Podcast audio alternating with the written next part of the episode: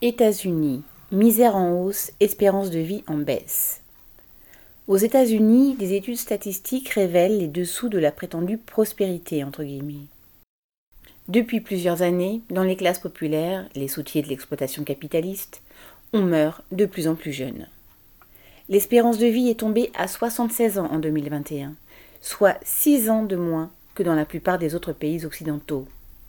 Il y a un recul de l'espérance de vie tel qu'il n'aurait jamais été observé à cette échelle dans l'histoire moderne, en dehors des guerres, ou comme en Russie dans les années ayant suivi la fin de l'Union soviétique. Dans la première puissance mondiale, depuis les années 1980, de plus en plus de femmes et d'hommes meurent à 40 ou 50 ans. Certaines causes sont de notoriété publique overdose massive de drogue, fusillade, suicide. Ce sont les morts de la misère qui a gangréné les quartiers populaires et les régions sinistrées par les fermetures d'usines.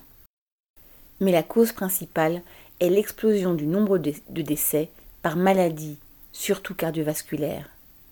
La hausse de mortalité la plus grave touche les femmes pauvres. Quoi d'étonnant Aux États-Unis, les produits alimentaires frais et sains sont quasi inaccessibles à une famille ouvrière. Les femmes cumulent les emplois, les horaires de travail interminables, les rythmes épuisants en sacrifiant leur propre santé.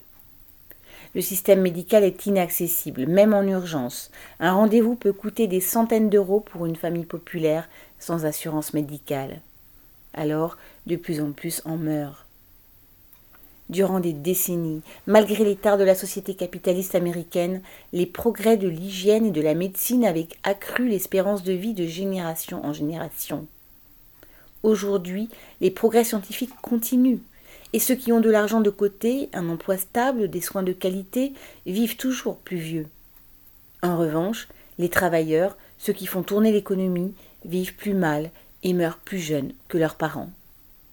Pour les statisticiens, c'est une découverte, mais pour bien des travailleurs américains, c'est un constat vécu dans leur chair depuis bien longtemps.